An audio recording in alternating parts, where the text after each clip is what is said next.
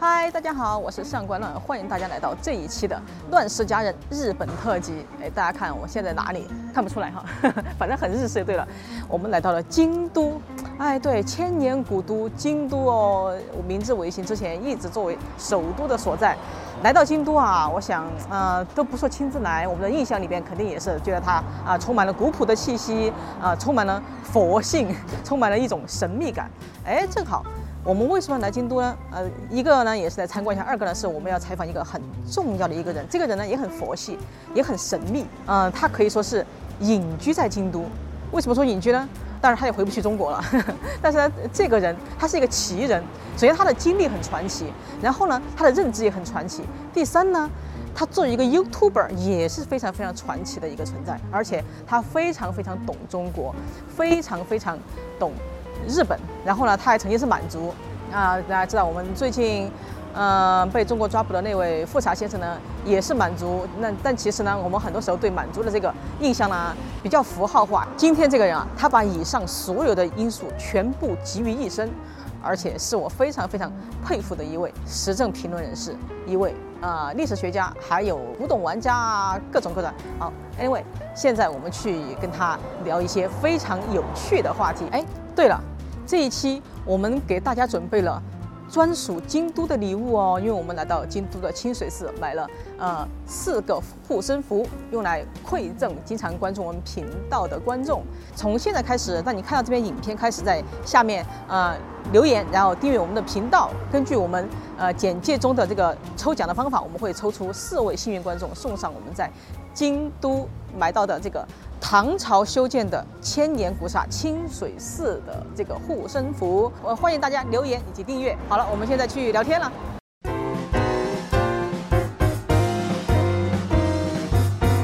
那刚才我所说的这一位奇人，他是谁呢？哇，这个来头可大了。我并不是说他的头衔有多高，他曾经是中国最知名的自由主义的时政评论人及以及作家，以及现在可能是我们所有的做 YouTuber 的人的最羡慕、嫉妒、恨的一个 YouTube 博主。为什么呢？因为他做 YouTube 也就才两年，现在嗯，这个订阅数已经快接近三十万，而且他这个他的每一部影片是什么样的情况呢？没有剪辑，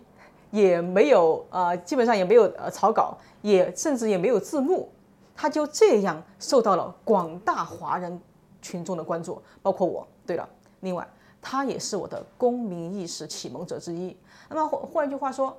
他可能也就是在中国以前是被尊重，后来不知道怎么样就被污名化的那个一个词语的代表之一——公知。可能他不认同啊，但是我一直觉得这个词本身是公是中性的，因为我就是被启蒙者之一嘛。然后呢，他因为这个身份，他曾经在中国的这个微博上拥有坐拥好几百万的粉丝。但是呢，他为了自由，然后为了能够自由的说话，现在相当于是半隐居在日本，然后他可以完全的决绝的抛弃掉过去的在中国的这种影响力，这一点我非常非常的敬佩他。我可以毫不夸张的讲，就是如果将来未来中国民族啊、自由啊，不管有多远哈，如果我要写一本有关于中国互联网啊舆论进化史的一本教材的话，他的名字一定会被列进去。这个朋友是谁呢？他就是五岳散人。五岳散人老师，你好。你好你呃好欢迎来到我们的家人。 好吧，这个已经说的我已经快直接拔腿就跑了。不要录完再跑。 呃嗯，就是呃非常开心你来。其实我嗯、呃一直我一直在就是说，我不知道这个形容对不对，就是说你现在有点半隐居在京都。差不多，对差不啊多。对啊，我就是很好奇啊，因为就以前比如在圈子里你也算是。怎么就是属于的头面人物，就像很多这种场合啊，有但凡有聚会啊，尤其是这种关于维权的活动，你都会呃蹭头，就是感觉你应该是一个蛮喜欢社交的人，那应该像贾佳老师啊 什么的，是不是应该在在东京啊，而且经常有这种华人圈里面的文化活动会比较方便一点？那么你为什么会选择就一个人喜欢清静的躲在京都呢？嗯，可能是因为原来太热闹了吧，就是 你要知道，就是一个人经过那么多热闹的时候，你就会觉得烦了。那京都是一个好的城市，那相信很多朋友都来过。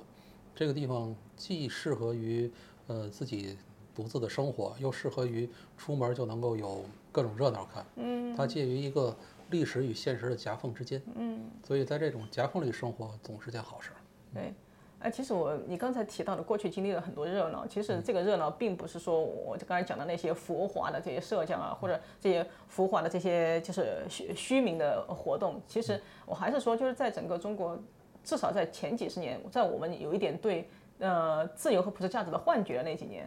的确，你你的确掀起了不少风浪。嗯对，所以我就是第一个故事，我想就是希希望你能对我们台湾的观众，就是简单的聊一下，你过去就是可能大家还不太清楚嘛，就你能不能简单介简单介绍一下，你曾经是怎么样，就是成为这个著名的视频人，因为你并不是文科专业出身，对吧？然后后来又成为这个嗯这个词我们大家中性哈，因为后来怎么成为中国的网络大 V，然后后来又是怎么样来到日本，然后成为一个可能再也回不去中国的 YouTuber 了？ 其实很有意思，就是我本人实际上而言，因为六四的关系呢，就是在大概我那会儿十七岁，就没有没有能够上成大学，上了那个首钢技校，但是呢，后来有一个机会呢，就再去读书，啊，等回到国内的时候呢，就是就没什么事情做，又不想回到工厂接着去干电工嘛，就在寻找自己到底想做什么，那正好有个机会就进入到媒体行业，大概在九十年代的中后期。嗯，就是最发达的时候，最市场化的时候。对，然后然后进入到媒体行业，干了几年之后呢，有一个机会呢，就跳槽到了这个 VC 做那个风险投资，嗯，也主管的是这个投资媒体这一方面的一个工作。哦比如说， 嗯，有个项目大概应该大家都有一定的了解，哎，就是那个《中国国家地理》杂志，哦，那个是我参与投资的项目。哦，啊，对，包括像包括像其他的一些，比如像什么，就一些这个杂志啊，当然那个东西赔钱赔的有多的，也有哦呃赚的对钱的，对对啊，那纸是给媒老的板确打是工嘛。嗯那零三年的时候呢，就等于零三年是非典，嗯嗯，非典的 SARS，北京 SARS 那一场对烧的对对，就也干了几年，非常的累，做这一行其实很累，尤其是我是半路出家嘛，嗯，他就他就很多东西不太适应，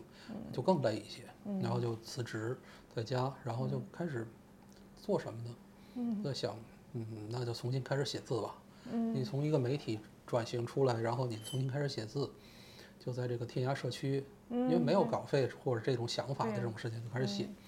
那写了大概半年的时候，就有朋友给推荐到这个《南方都市报》，嗯然后呢，开始开了第一个专栏，后来就一发不可收拾。嗯，呃，就影大响很多人，真的是就是主要是开的多嘛，嗯然后呢，那个大概最高的时候我开了十五个专栏，啊，对，大概一天有的时候一天要写两两篇，最高的时候一天写过七篇专栏。一天，我坐天哪，站起来之后，整个这就跟就跟那个地震是一样的，就觉得这人在晃，哦你知道吗？就天大哪，概那大家知道他为什么可以每天更，而且有时候一天更两条了吧？那时候培养出来的，对，然后因为而且写的也快嘛，就是写的不好，但是呢，基本都能到六十分，啊，能及太格及格了。然后就是就人家愿意让我写嘛，就快嘛，坐在 那儿一千字二十分钟，他咔是咔凡尔咔。赛了，对，这个这个确实是，大概我应该是在中国的写时政评论里写手最快的，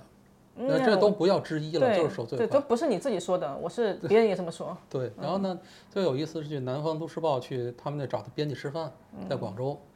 他们说你先别吃饭，你坐着先把这个稿子给我写完， 我今天缺一篇稿子，坐在那儿咔咔给他码二十分钟，走人吃饭去，大概是这样的这种。那再往后就是就到了那个，再后来又回到这个媒体行业，在那个 China Daily 就等于体制内，哦，干了几年哦，你还干过 China Daily 啊？对对对，然后在 China Daily 做他的那个总编助理，又后来就等于是开始在又，呃，在程鹏李程鹏大眼儿。哦，他他是要独立参选的时候，我说那跟你凑个热闹吧，对啊，你当时独立参 选，我印象很深，啊独立参选，然后就大概就是这样，嗯这样结果这份工作就丢了嘛，对啊，啊，就就，然后后来想，哎，算了，自己做生意吧，嗯，然后做几年生意，后来嗯，因为我第一位太太在国内她得了乳腺癌，哦，然后她是嗯那知道种对，就问她两个地方，说你愿意去，你愿意去美国治疗呢，还是在愿意来日本？她说我喜欢日本，OK，就嗯我们就我带她来日本，然后但是后来她去世了。嗯。就是大概过了来日本没有多久，大概就去世了，因为他那乳腺癌是一种，呃，就是可能发病率只有百分之几的那种，治不了的。啊，去世之后，当时我已经把国内所有的产业和包括什么都已经交托出去了，嗯，你也回不到那个状态上去，嗯，然后就觉得日本很好，呃，就因为原来来过几次旅游嘛，然后就在这留下来了，就嗯一直到今天，就等于是处于一个半退休的状态。为什么是半退休呢？倒不是因为我做这个 YouTuber，嗯我觉得我是我是还在工作，而是我现在在做，很开心的做一个包子铺。哦，我知道， 对对对，嗯这现在还是一个小小的网红店啊，啊对，这然后可能第二家、第三家马上就要开了。嗯，当然我也不会去包嘛，因为我手上也不那么好，大概就是这样这么过来嗯对的。啊，我还还是想听听你，就是还还有一块你没有提到，就是你包括当时的那个给北京的访民送送衣服啊，还有给政治犯家属送饭啊，这个就是让、那就那是些让观台湾观众知道，就是这这帮人做过呃大什么事情概。那其实，在零三年的时候呢，有一个嗯有一个事情，就是零三年的北京冬天特别的冷。对。有一天看到了说，就是消息说，那个在因为中国有一个叫上访村的地方，对啊，上访村这个地方呢，它是中国所有上访的人到北京上访的人都住在那儿，基本上就是一个一片大垃圾场一样的嗯一一个一片地狱。那个一晚上从里面抬出了七具尸体，就是冻死的。啊，然后呢，那这实在忍不住，就跟那个那个时代是那个天涯社区在的时候对啊，呃，我们在那块儿，可能中国比较早的一批上网的人汇聚在那个地方，嗯那就我就说，我说那，其实其实当时我心情也很也很也很忐忑，嗯，因为一旦我发出这个号召，我说给上访村的人去捐东西，我还不敢说收钱，嗯，全是东西，有药品、衣物、保暖的被褥、鞋袜之类的，那。呃，我都不敢说收钱，就是一旦这样，你就等于是因为我做媒体出身嘛，你就在划入了到另类当中，你从此就你的生活就会改变了。对，嗯，你不像那样原来一样的，你只你就是只是个写字儿、码字儿的或者做生意的人，被就被当局认为是个对反贼了，。是个 反贼嘛。然后呢，那然后其实我在那边发这个帖子的时候，那个我得犹豫了半个小时，我到底嗯发不发出去这个帖子？后来想，去他妈的发吧。哎，过不当时去你已经在 China Daily 还是在？嗯啊，没有没有，。我那会儿还那会儿还还是还没在，那会儿我还在那处于那个就是，等于是你要是失业也罢，也是就是嗯说休息时间也罢，大概就发出去了。发出去之后呢，那那个就响应，大概最后我家里收到了呃几百个包裹，我是专门儿一辆幺三零的，就是那种小中型的货车拉过去，还有包包括我自己的一辆那个巨大的越野车，全塞满了拉过去的，就这么这么去给分配的，嗯，呃，从此就被就盯上了。比较比较另类一点的生活就开始了。然后像像给那个给那个所谓送饭，这个就跟我没什么太多关系，因为我只是负责掏钱。那也 是很重要。没有，他因为那个人是叫肉唐僧，也叫徐嗯啊志，对对他对嗯是真真名叫徐志荣，真正真正说做这件事情的是他，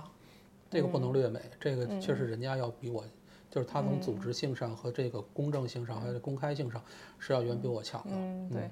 哦，当然还有就是这个独立参选人大代表这个本嗯身。啊，这个就是后来就是跟承蒙老哥，就是我们闹着玩儿了嘛，反正待着也是待着，没事儿做，啊，嗯哎，你们具体做了哪些事情？就嗨，都没真来的得去及登做记吗？嗯登记就直接给摁回去了，啊，登记了就回去对。，就摁回去了。当当不当时让新闻都报道了。对呀、啊你这个没有办法呀，啊你去那嗯块儿你登记，人家说你你凭什么参选？啊我说我户我专门把户口从城嗯里挪到了那个昌平区，因为那会儿哦我那块儿，因为昌平区是个新的区，就是昌平天通苑那地方。对啊呀对呀。我家里在那会儿呢，最早就开始买房子，买了好几套。嗯因为我家人人就是我家族的人口比较多嘛，我妹妹还嗯有父母啊那儿有好几套房子，就天那那块儿是一个新的那种，那个时候还没有那么多租住的，嗯全都是当地的或者北京其他区域过去的人。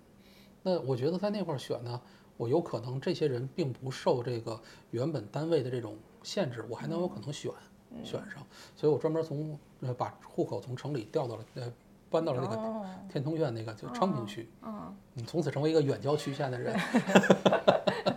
当然开玩笑了，就是，然后呢，就等于是，结果不让你不让你选嘛，就是呃 N 多人在嗯嗯，那他他弄，给你们的给你们的那个回回馈或者是什么理由是什么呢？你不就让是选就是说不要闹事，哦，就不对让老师。对，他都最他开不给一最些开冠冕堂皇的理由。最最开始的话，其实还比较对客啊气。宪法不是规定我们都有选举权、有被选举权吗？哎呀，对吧我们的宪法是那个 TXT 文档，是是是文本文件，它不是一个可执行的文档，对吧？哦，你这个形容不错。嗯对，哦就是说他当时最开始的话其实还好了，嗯就是说哎呀选的其实也没所谓了，嗯，但是后来呢，就是因为这件事儿闹得比较大，很多那个访民，嗯也开始说要独立参选，一下这事儿就哦，就就就你本来是你哦可能还有可一分的可能性，哦至少你能够去登记去那什么，那对啊访民一加上，它的性质就整个变了嘛，对，嗯对吧？那我国党就是干脆一刀切，谁也别干，啊，大概就是这但是样。他们就把你们视为一个就是一群人闹事儿了。对对对，啊，那呃，还有就是对，还有一个呃问题就是，嗯，就是你回不去中国，可能还有一个原因就是你当时，嗯，不是那个微博不是被被被嗯完全封号了嘛？然后后来你现在每天在抱拳 送圣， 对，估计都是回不去的。嗯哦对，因为回不去，这是很好玩的事情。就是当时，当时我因为呃辟谣国内那个日本核废水的事情，其实我也没有说辟谣，他说到什么程度上，只是他用那资料是假的，嗯，他就他是在用假资料在误导这个国内的这些这些舆论，那然后呢就被封号，封号后来就没事可做嘛，嗯，因为我们是一个以输出观点为乐趣的人，对，那没有这个东西呢，就觉得很不舒服。嗯，那干脆就开 YouTube。但是 YouTube 有一个好有一个问题就是，说的时候呢容易一发刹不可收刹不拾。刹 不住闸，你知道吧？就是嗯尤其是像我们这个随口说，对啊，它又不像是事先有稿子，对啊，那就很难讲你说出什么来了。然后后来啊后就来后听来。两听两期，我说坏了，这他妈真回 不去了。对啊，怎么讲了那么多， 讲了那么多圣上，对，后 来后来干后脆有来一嗯后直来没跟你对讲。，后来再想去，刚开始真的是还有自我审查，因嗯为我们都知道，就是在中国的媒体，你干时间长了，或者你嗯在中国待时间长了，你心里是有一个小中宣部的，哎，是的，对吧？你嗯你很多人你就是在想，我说我这个能说吗？这话，嗯，当你把这个中宣部给砸掉以后，尤其嗯像我们这样的原来的中国的媒体人，对啊，把这个中宣部砸掉以后，那我们想说的可就多了，对啊，对吧？这个创造力就无限的迸发对出啊来了，而且反正你之前都说了那么多，后面也没什么好顾忌的呢。对对对对。你后面再不说，他也还是要追究你的。对，干那脆还干脆反正就说嘛，对不对？国内的该有的财产都给别人了，拿不出来我也肯定拿不出来了，就大不了就就相当于我从头再再干嘛。嗯、当然也没有什么可干的，因为毕竟还是呃在这边生活的成本不高，嗯、所以我们还能够能够就是反正嗯，哎平平平淡生活能够活到老吧，也就这哎，样。京都的成本会比东京低多少？哎呀，还是应该低不少，因为我没在东京住过呀。那和北京比呢？就是比北京便宜，就是同等的生活质量，嗯它的京都或者是日本，它要比北京和上海便宜。嗯，但是北京和上海有一个好处在哪儿呢？它可以选择一个低质量的生活，啊，对对吧？对嗯但你可以把你的这个呃物质的这些东西无要求无限降低，嗯对，你自然就会很便宜。嗯但是日本你做不到， 对，他就对对，他就没有的最没有底层的人在中国都是中产。对对对，就是说，那你拿拿了这个，比如 说一盒鸡蛋，那日本最便宜的鸡蛋也是可以生食的，对啊，但是在中国，你要想达到这个，那你就是一个非常高端的，就是对大概差距就是这么，就是哦这这个落哦差。对对哦，差不多这明白。对对，哎，好，嗯，那我就还继续就嗯你这个做 YouTube 的事情来说，就你觉得你自己做 YouTube 成功的关键是什么？就你可能还是你不你都觉得自己对自己来说没什么，但是我们就是觉得哇，你真的是一个非常非常耀眼的一个特例，嗯其实还是差好多，这还差好多。有比我强强好多的，比如文文昭老师啊，啊什么江峰啊，他们这些人。那那个他很都资是深团队在做啊，就是我就说那嗯至少是成本来说，你是最低的成本，然后支撑了最多的对信息量。嗯那这个确实这么成对本啊，如果从成本和收益比值来讲，那就对啊，没办你法真的是翘楚对，中的我翘现楚。在就用 YouTube 就呃做 YouTube 节目的时候，做视频节目的时候，我就用这个手机，然后呢嫉架妒死架我了们嗯一 个架了一个桌上一这个，然后往这一搁，那个对嗯手机这个手机是呃我的朋友送给我的，然后呢那个架子也是，麦克也是，就我一分钱成本都没花过，掉到今天做两年，就从一分都没花过，对啊，然后两年挣了人民币四百多万。嗯，应该是吧，四百五十万左右吧，对啊，大人概民合台币得有哎得有两千多万了吧。对两千多万，对啊哦对，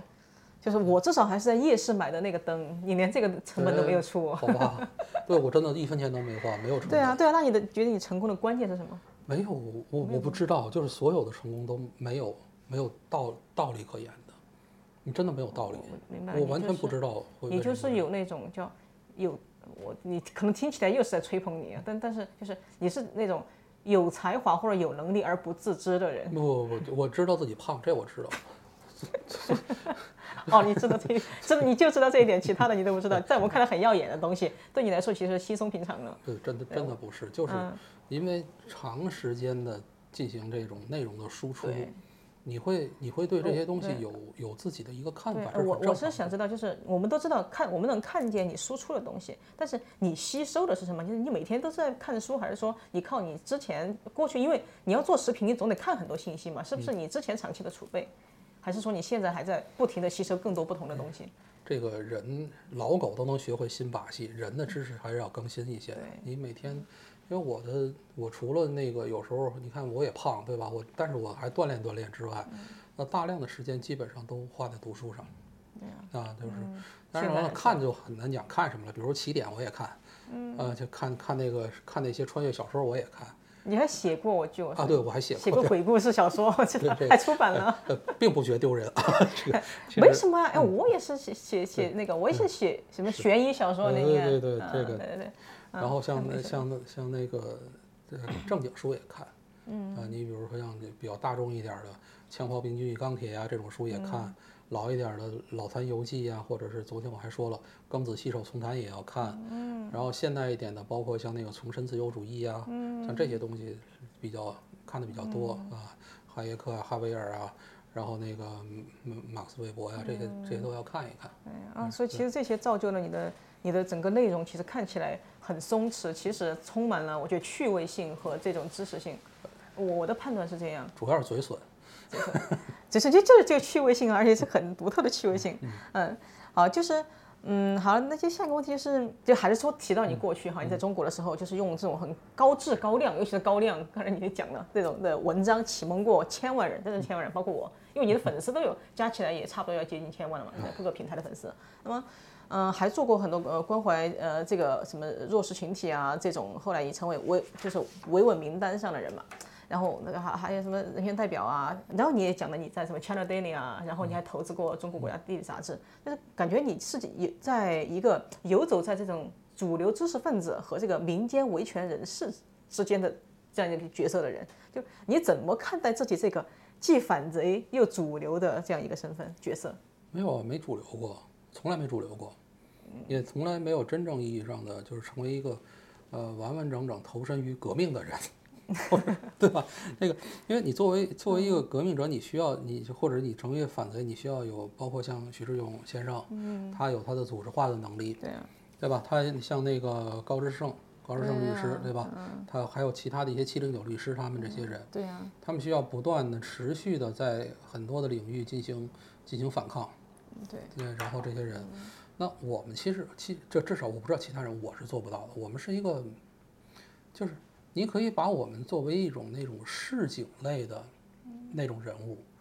就是说最多给我们的夸奖到什么呢？最多是仗义每多屠狗辈。嗯，所以呢，但是但是呢，我们不能承认自己是读书人，就是因为负心多是读 书人，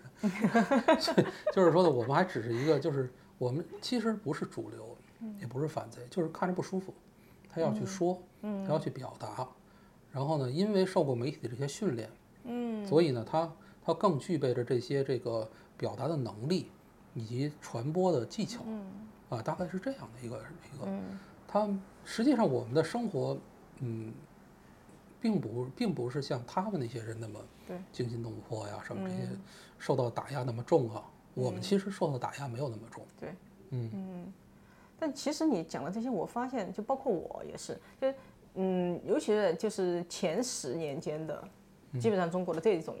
我们称为自由主义知识分子，基本上都是这种状态，对吧？其实我们做的事情，就是如果非要拿反贼或者是说呃这个主流来。来来来框架的话，好像看起来我们是在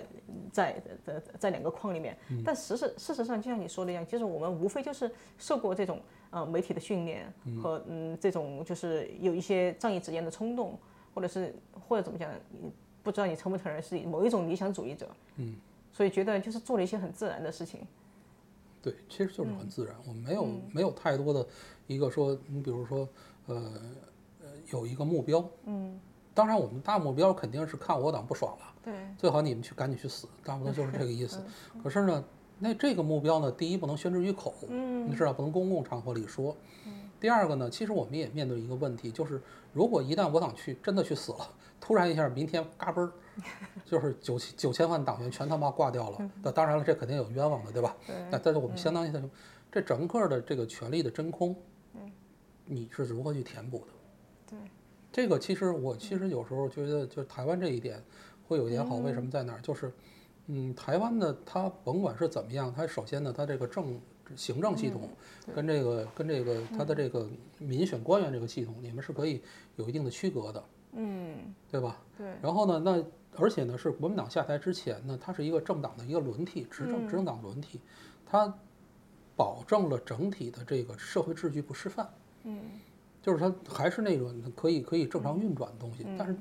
中国不行，中国它嗯从上到下是一个党党性党的体制。对，如果这帮人嘎嘣儿一下全没了，嗯，就整个的社会框管理框架、最基本的管理框架一下就塌了，嗯那没有没有任何人受过训练去填补。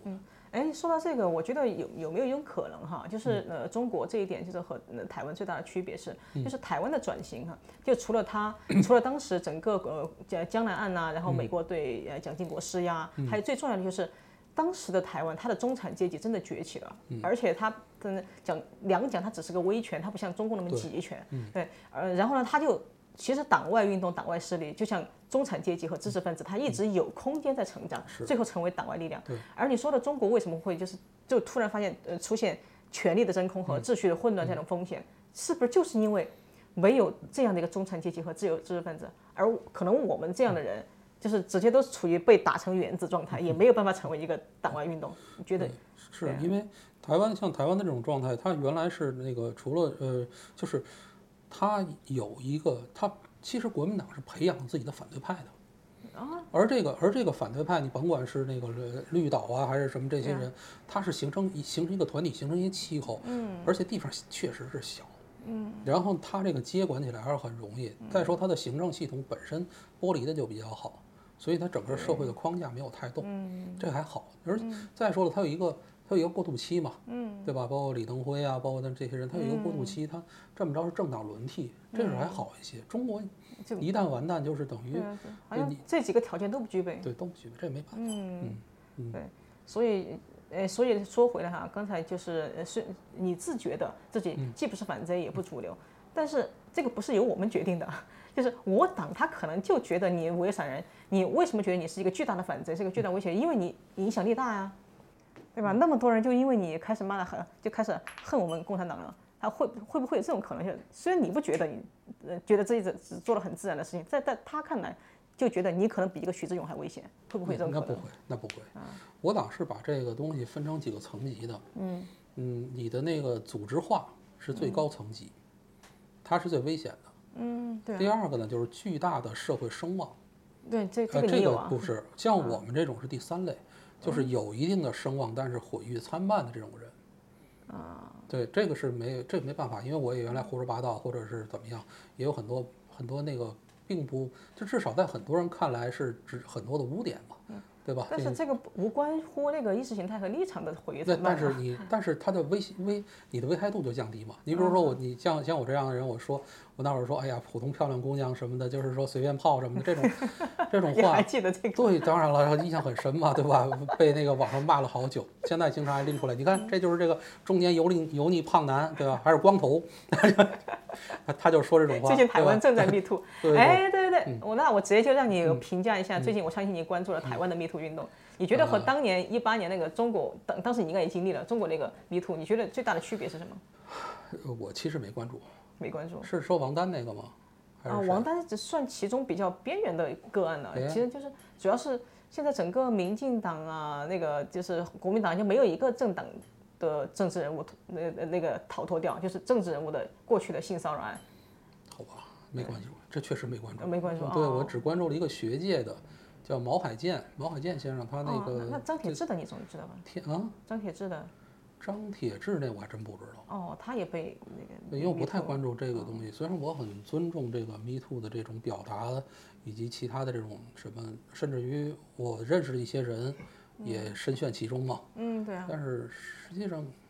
虽然我老说自己立身不谨，但是应该还没有人过来能指控我这个这个问题，所以就不太关注这事儿。因为其实现在我发现这这个事情，它在台湾，它其实它更关乎政治。嗯，这个我呃，其实我当然我我个人分享，其实我觉得它和中国最大的区别就是，中国的当时的 Me Too 也好，女权也好，他们必须要想方设法的远离政治，他才可能安全的表达。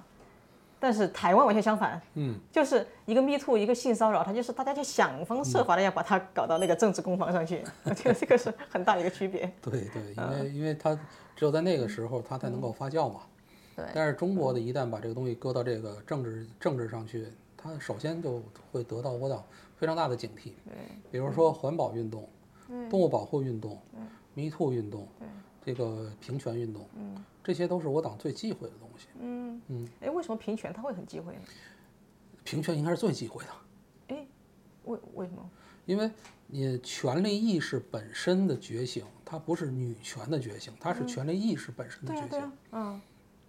嗯，那我党哦是对哦对， 你你你都想有想这个对，对不你对都反就就感觉好像是。你既然你既然都敢反对父权，那还什么权你还不敢反对？对啊呀 是不是大家这个意思？嗯对，就是说，你只要去去只要个体觉醒了，不管他对觉你醒什么，嗯啊对呀、权利它从来不是单一的，只要你想平权的话，那所有的权利是一体的，包括动物权也哦是对，一样的。啊，包括植物权，就是就是环保嘛也是这哦，这就对瞎对扯了哎啊，这个 对这个这个对对对瞎扯所以所以对这个差权不利多是一个道理。嗯所有权利意识它有两大忌讳，一个是权利意识的觉醒，另外一个是组织化。嗯，那这两个东西是我党最忌讳的东西。啊，嗯，对嗯。哎，那么再呃继续就是谈到台湾，我刚我看到你发过一条推特哈，嗯其实呃好像也不止你，就是别的我、呃嗯这次来采访的那个华人过来的都有这个想法，就是因为台海局势现在紧张嗯嘛，其实可能最如果真的发生了什么极端的情况的话，最容易波及的真的是日本，嗯，而且日本近几年就是安倍呃的就是我说的安倍战略嘛，其实影响嗯自身到现在对吧？就是对台湾的关注，然后有人当时就提醒你说，如果台海发生战争，那么在中日本的中国人可能会比较危险。就是呃，不知道他是不是担心，就是到时候日本会出现排挤华人的这种麦卡锡主义哈。然后我我建议你最好去别的国家。就这，其实他这种想法挺令我吃惊的。就你你当时好像我没看见你你太多，因为你发了推特嘛，没看见没看见你有太多的解释。就是你觉得他这个担忧合理吗？然后以及这种想法现在在日本的华人圈里面多吗？就担心这个问题的。越资深的人越不觉得。嗯，因为日本呢，在二战之后被整体的改造之后，它跟原来的具备了非常大的这个区别。嗯，它不再像原来的这种民族主义的情绪啊、民粹的这种东西，到那么那么猖狂的时候了。嗯， 而且你没发现没有，就是甚至于在日本的这个民权的概念，嗯，比美国还要还要更偏执，它更、嗯更更关左派更关更关注个人权利的这种、这个这个这种感觉吧。嗯，那我来这这些年，哎呦，我想想，我也快十年了，啊，在这边生活，那感受到的是这边其实是。呃，对个人权利就是平权，就是每个人的呃国民待遇这方面，没有什么比其他国家要好，嗯，甚至于要比可以跟可以跟北欧比了，嗯，你可大概可以这么解释，比、比美国都好得多，嗯，那像这样的一个国家，再回到原来的那种就是呃自己的那种像什么天皇啊，或者是什么、呃什么大东亚共荣圈的那个时代，呃日本人自视甚高那个时候，然后呢接承接续到这个美国麦卡锡麦卡锡主义那个时代的这种这种政策，呃，成为日本的麦卡锡，其实是非常非常难的事情。嗯，所以呢，我并不担心这件事儿。嗯、而且而且呢，说实话，这个社会已经进步到今天了。嗯日本是接受了这个现代社会的改造的，嗯，它进步到这个程度，嗯，呃，而且它原来住，还记得二战的时候，那个住在美国的那个日本人所遭受那个待遇，他们是感同身受的东西，嗯，这个教育一直在日本的所有的这些人这些人当中在传播的，嗯。所以应该不至于。因为当时反正我就我对不太熟悉，当时他们日本在美国的遭遇了什么？二战的时候，那个美国美国把当时的日裔，呃美美国人都给抓起来放集中营去了，我靠，美国干过这种事情，对美国干过这事情，然后呢，当时当然抓进去之后呢，就当然他跟那个纳粹集中营还是有天壤之嗯别的，在那儿他们接着还是过正基本正常的生活，但是只嗯不过不能出去嘛，因为很多有间谍的什么嫌疑，啊，类类似于收容所的感觉，对，差不多是收容集中所，营可啊是要反正反正也不是那么条件还可以，但是没有那么好嘛，这是毕嗯竟你是限制自由了。啊然后呢，后来呢，日裔美国美国人呢就组织了一个一个团，嗯，那个团好像是哦我记得是美国嗯所有的建成建制的军队里团级单位当中，呃，获得奖章最多、作战最英勇的，跟日本 人自己打，啊，是那么打，欧洲也打这么打，哦，那然这后啊嗯跟乌克兰里面的那个什么俄罗斯义勇军一样，应该是三分之一的人死了，但哦是解决率非常高。嗯，但是那后来就是后来二战以后，就这一批你说的这一批这个对，呃日本他军们队，就他们放都放回去，就是又放回去了。他们那个也都退伍了吧？哦然后后来经过了经过了几十几年二十多年吧，然后呢，美国向他们道歉赔偿，嗯哦，啊，有这个一个事情啊，大概是这样的哦。所以那段历史日本人是知道的，所以以日本现在的国民性，他应该不会再走回那个老路，嗯大概就是这样。其实刚才我过来的时候，我正好遇到一群嗯大概只有呃不到十个人的一个游行队伍，嗯就是在反对修改宪法第九条，然后要求和平，要求和平宪反战，法嘛，对对对，要要求这个。嗯京都很有趣吧？京都是日共的大本营。京京都，对啊，我看看，我今天看到 日共的那个招牌，我就我靠，对对对，嗯真的日共的大本营，啊所以那所以京都是一个像我们怎么说很左的地方吗？对呀、京都大概相当于怎么说呢？大概京大就相当于那个美国的伯克利，伯克利那种那种那种，你你知道的哦那对种的，对对就就那种那种就对差不多有那个呃感，觉。左派大本营。嗯对，哦，还有这种，就是哇，这个挺有冲击力的。因为我们如果刻板印象的话，就觉得越古老的地方，就是它可能越保守，嗯嗯，结果反而不是。哦对对，日拱日拱很牛逼。然后在在京都，你经常会看到这样的这种情景，就是说这宪法第九条什么的，他自己的房子门口都贴好，反哦对宪反对修改啊。啊、但是其实安倍已经就切香肠切切切切了一些 了。嗯然后就哎，那刚才说到就是，嗯，刚才那个问题其实有个前提呢，就是，嗯，会担心这个台海战嗯争，就你担心会有吗？你就你对圣上的了解，嗯，原来我认为不太可能，因为我认为它尚有理智。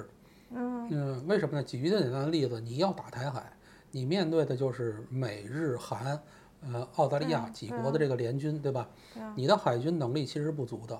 也虽然有三艘航母，但是呢，其中一艘现在还在列装，还在还在西装，对，那还差得很远。那其第呃买回来那个那个第一艘，它实际上而言应该其实还好。自制那那个前那个那个航母呢，其实可能质量还不如人家第一个那个啊对。然后但是呢，这两个你不管怎么样，你要想形成战斗力，嗯，还要需要好几年。嗯，到今天为止，中共的这个空军还没有一个专门儿的这个，就是你现在可以这个就是就是起降啊，这个起降航呃起降飞机没问题。那关于弹射用的这个飞机，嗯，还没有出来。嗯，那不是自 成弄了那个什么呃那电电磁弹射电子吗？弹射那个，但是它是一个，它又不是一个核核动力驱动，它是一个呃油呃那个重油嘛，好像是 啊，对，然后那个东西它的发电量会有问题的，嗯，它的出动会非常慢。嗯那等它真正形成，就哪怕是这么差的，你要想形成战斗力，没有七到十年是做不到的，嗯，对吧？但是你三艘航母的三个呃三个那个战斗群，是不是能够跟那个美国一个航母战斗群相提并论，就是最先进的那嗯个？其实是有一是画问号的。当然，你可以用陆基导弹然后来补充，可是人家也不白给啊，嗯，对对吧？对，对你这你就，但是我认为他是稍有理智，应该能够看到这个。嗯对嗯啊，你的制空制海权都其实都不在你手里。对。那那那现在你怎么觉得？现在就怕的是什么？怕的是经济，经济哦上如果出问题的话，如果他必须要转移国内的矛盾，嗯，那他只能够用这种模式来来，甭管输赢，嗯，但是叫甭管输赢，就是你这不输嗯了对他有什么好处呢？输了也增强凝聚力，赢了就啊不说了嘛。输了也是增强凝聚力，我们奇耻大辱，我们要呃对叫啊什么叫叫就哦叫那时候团在结奋进。对啊，那时候就每天天封城，大家都认了，对对呀不对？哦，那也对是嗯啊啊，对啊，所以那他就不好讲。所以现在其实如果说中国大陆的经济环境会正常一些，嗯可能这个对于台湾的这种武统的步伐，嗯它就会它就会更慢一些，或者是说它会打消这个念头。那它大陆的经济越不好，这种可能嗯性要急剧的在增加，这个是个问题。那它现在你按你看你现在的这种经济，因为前几天经济数据已经出来了嘛，嗯就预计到哦四月份其实很难看，好像五月份的数据更难看。对啊，你觉得现在这种速度有足够让你担心的吗？有开始有点担心了，嗯开始有点担心了。就是就是他可能到了那个就是真的就是嗯，穿鞋的怕不穿鞋的，他他可能快成为那个 不穿鞋的人了。对他鞋，甭说鞋，袜子都快没了，就就可能怕是这个这个问题。嗯，但是如果他经恢复经济的话，是不是又只能让西方好不容易跟他脱离了，现在又要跟他重新挂钩吗？那这不是又走回去了？就就是这个政治，他现在打的是就是国家安全、极端极端状况这些这些牌嘛，他是他把政治始终列在经济之前。只要是这种状态的时候，中国没有任何一个时期经济能够好，对，对吧？嗯，这很正常。你觉得现在的中国，很多人在说，就像二战前的日本，你觉得可以比吗？哎，哪有那么好？ 这不扯吗？对不 对？对吧？而且二战时候的日本那个航母一度比日本美国还多嘞。嗯对呀、二二战时候二十九艘航母啊，那多少多少驱逐舰呢？嗯当然了，后后来犯傻自己他妈闲的没事儿弄大和西大和号之类这种就纯傻了，嗯啊，战列还以为是战列舰时代，真是但但是我们如果从经济规模来讲的话，二战前的日本它只有美国的可能不到百分之四十，但是现在中国百分之七十多了呀。就嗯最好是要看就是它的这个东西有多少，就是单纯的，嗯，对比这样的一个经济数据比例，嗯是有问题的，嗯，因为它的这些经济的 GDP，它是不是真的达成了，比如说呃有效使用，嗯，它的货币是不是可以有效的流通，嗯，然后整体的科研是不是能够有效的进行这个呃进进对社会进行进行反馈，这都是有问题，嗯，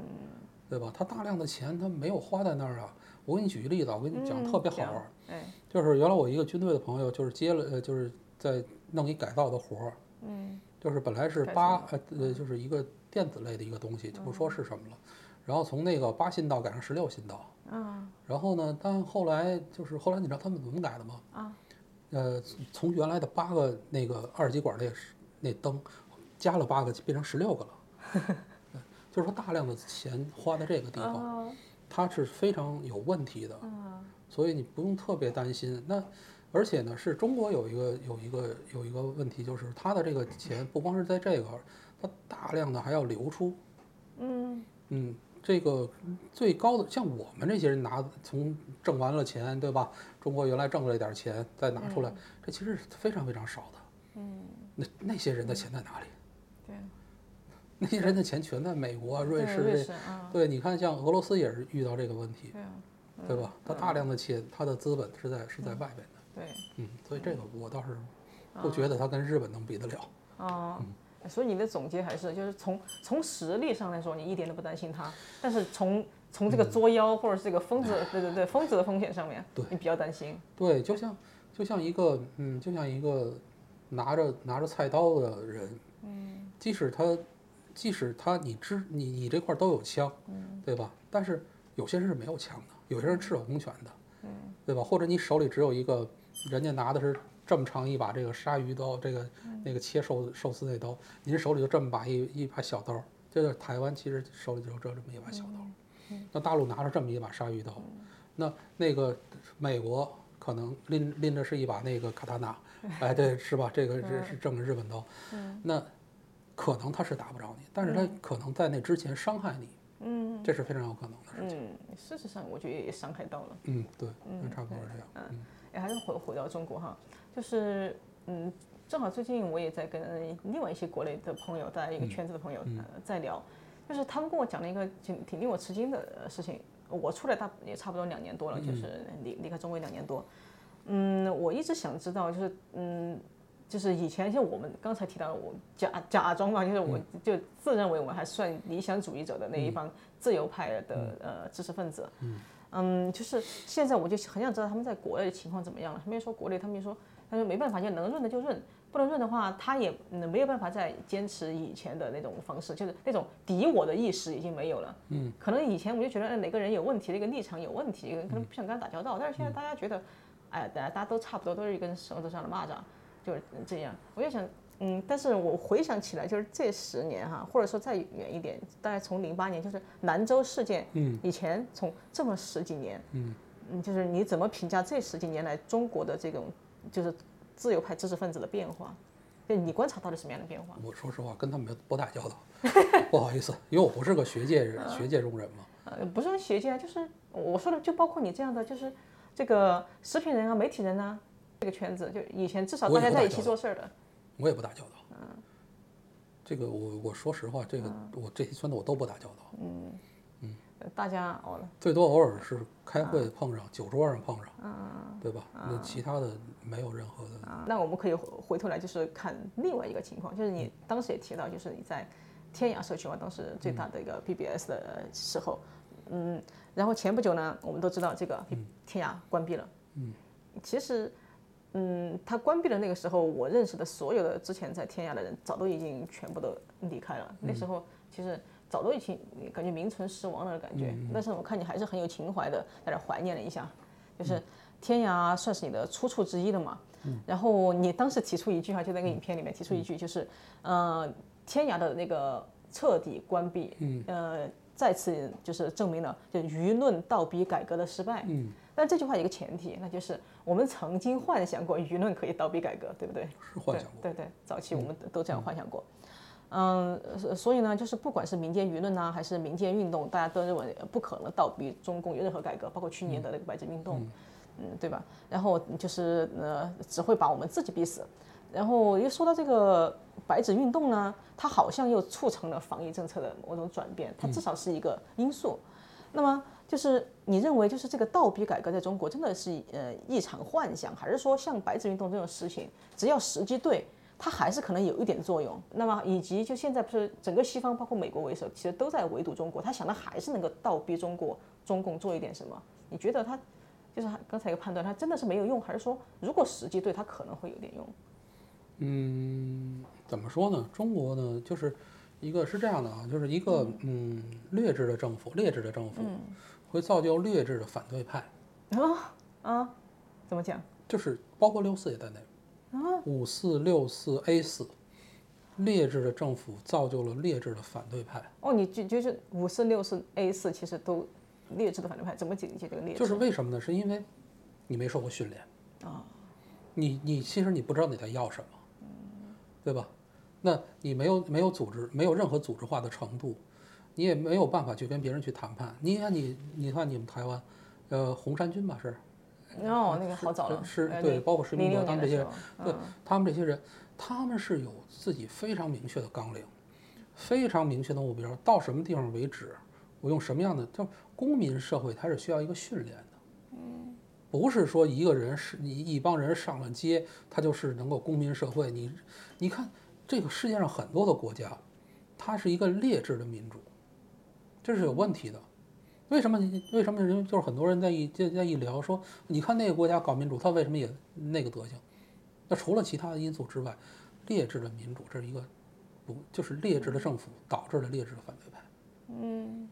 这个是有这个有问题。那中国呢，就是到目前为止依然没有能够，这当然这不是这些人的错，嗯，这不是这些人的错，必须要承必须要先说。是因为这个政府没有给他们空间，把他们打散成原子化，然后呢，不断的去打压，然后呢，他没有形成这种组织化的程度，对，对吧？也没有办法形成一个能够涌现出一个，就是至少是能够一言九鼎的人物去嗯跟对方去谈，就你觉得这个是很重要的，就是非常重要。因为，嗯因为我有一回就是跟戴晴，就我不知道你知道不知道哦戴知晴道知，道对吧？知这道也是六四黑手之一嘛，对吧？嗯那我们聊天的时候就说起当年六四，说为什么不能成功，是因为当时就是很多人在说嘛，说那当时见好就收不就完了？但是广场运动是没有见好就收这件事情的。当时我在广场，什么工字联、学字联，各种各样的各种组织一大堆，谁的立场只要不够激进，你马上就被排挤出去了。所以就民那粹化，对，然后呢，他而且是，呃，中共有一个问题，他就是找不到一个谈判对手，他甚至连谈判对手都找不到。但是有试图谈判过啊，就是是那那几个嗯试群图域领袖是啊，是对学习领袖想去试图谈判，但是发现他只要跟中共有任何情况妥协，他马上他的他就他就被排斥出去了，被群众排斥出去了。所以说呢，就是呃，就是你看这个劣质的政府，他他把所有的东西打散之后，然后等他倒霉的时候，他就会发现，或者是他遇到抗议的时候，他会发现他没有一个可谈判、可供谈判的对象。嗯，没有组织化的一个城市，也没有大家能够各退一步，就是往前，就是各退一步再往前走，互相之间就是所谓中国老说相向而行的那个任何的讨论余地，嗯，这个才是问题。嗯，所以说为什么我说我一直在强调，呃，如果说中国现现在这些运动，你包括像 A 四这个白纸这个运动，那它是一个民间自发的，没错，公民意识觉醒，没错，但是它要形成真正意义上的改变中国社会，还早得很，这个路路径还早得很。嗯，就他没有，就是没有机会和时对间没去成长，就对公民社会。嗯对，公民社会是需要学习的，上街游行也是需要学习的，嗯可不是那么简单呐。就你们可能还好，你们各位在台湾可能还好一点，你们可能能够有各种各样的这些 NGO 组织啊，或者是这些东西，你们可以去学嗯习，你们可以去模仿人家去。在中国大陆，没有人能没有任何东西去模仿，嗯你怎么办？中国唯一的组织化的游行，可能就是反日 反日游行。 那个其实都没有组织化嘛。然后嗯那你像你像那个，我上回就是因为白纸运动那会儿，我去那个呃去对啊那你还个做了那大个西藏我阪想，起来对大阪去大阪的那个呃中国驻大阪领事馆，我去门口呃去抗议，嗯，那种组织度就非常的差。所嗯以即使我们在这个在一个自由的社会，它经常我们可以看到他们有组织，你的组织度跟人都不能比，嗯，因为你没受过训练，对，嗯，这个公民社会要学习。哦，真的这一点在台湾还真的蛮有经验的。对，啊，嗯，那么所以你其实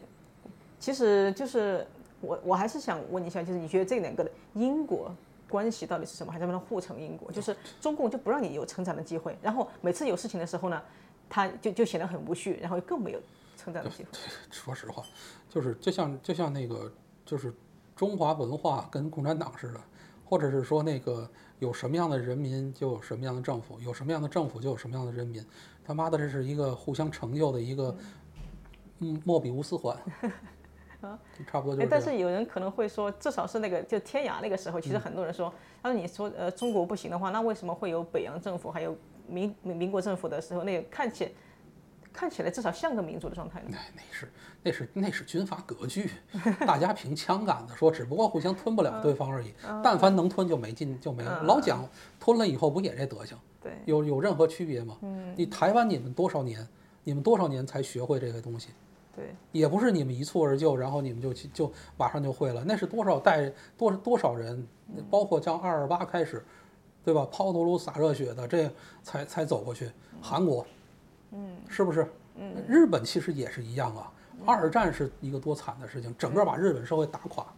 然后重新由由那个日呃由那个上帝麦克阿瑟直接恩赐给了天皇陛下一一部一部宪法，嗯，那日本才有今天。没有这个过程是没戏的。但是我觉得，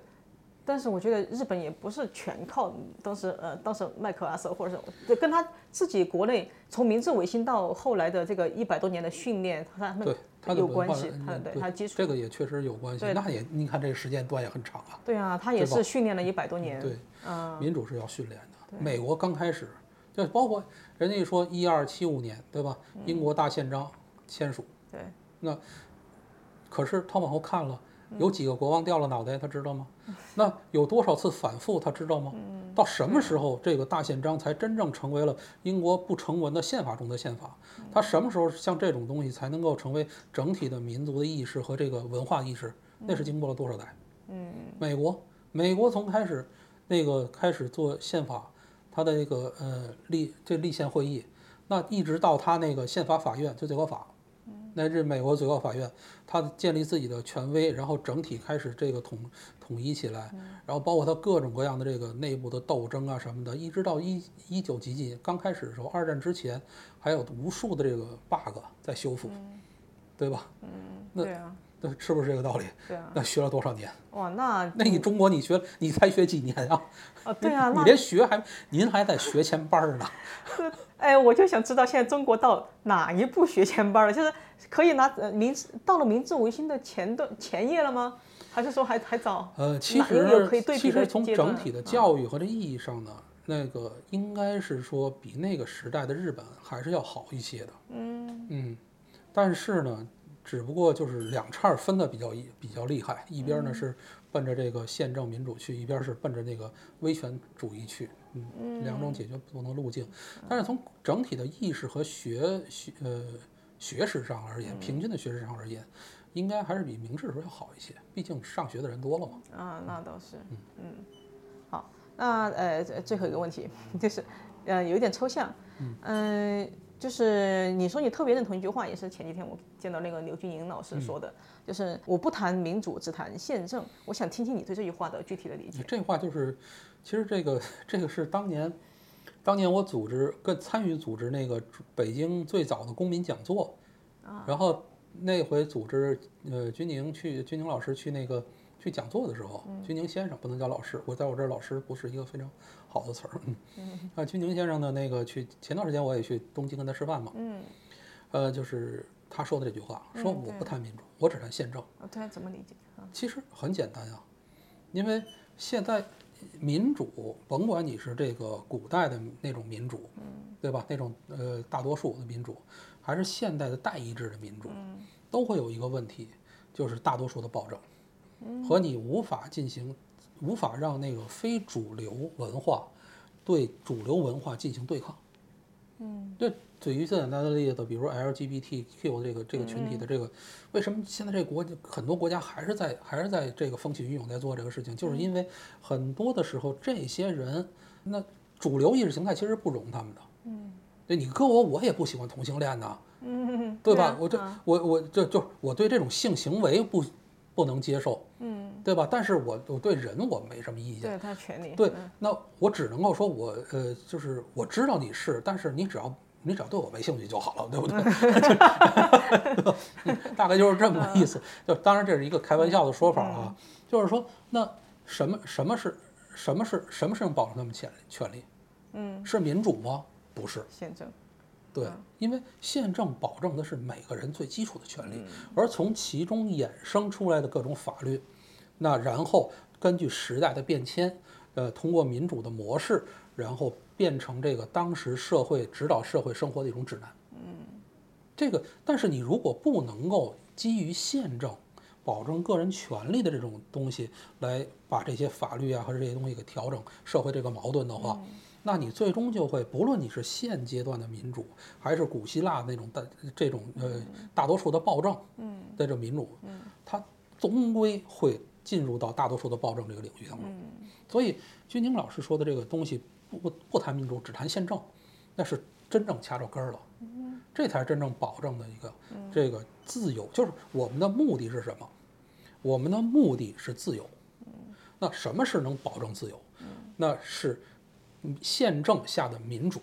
才能保证个自由。所以我们谈的最根儿上的是宪政。对，嗯，哎，那这个我这一个能不能，就就是这个理论能不能套到现在的台湾？我觉得很微妙，就是因为太多人说现在台湾在民粹了，然后所以他整个选举制度是在讨好选民，就是然后他自己因为台湾一直在司法嗯改革也推进的很慢嘛，你觉得适用于这句话吗？我觉得其实也可以，就是只要你的那个宪法规定的这个公民权利，只要然后还有一个高最高法来释法，嗯，我觉得应该可以，能没什么问题。就是你像美国也是一样，现在老提那个美国什么，说你这个美国现在衰落了呀，什么分裂呀，这是没读历史。你真正看看美国的历史上，比这分裂的厉害有的是。六十年代那打的比这不邪门儿，不邪门儿。对对吧啊嗯对啊，那这六七十年代那都什么玩意儿呢？都是嗯，对哎，但是它只要是它为什么能踏实，就是这个宪政。嗯台湾也是如此。任何一个国家，我为什么说一个呃劣质的政府、劣质的民主，嗯，就是这个意思。它只要是遵循这个宪法的规定，然后走这个宪政的道路，坚持这个宪政，它终究，它即使这个它的民主终究会进化成为一个好的民主。嗯，但是如果不坚持这个，多民主，多少选民去支持，那终究会变成一个坏的劣质的民主。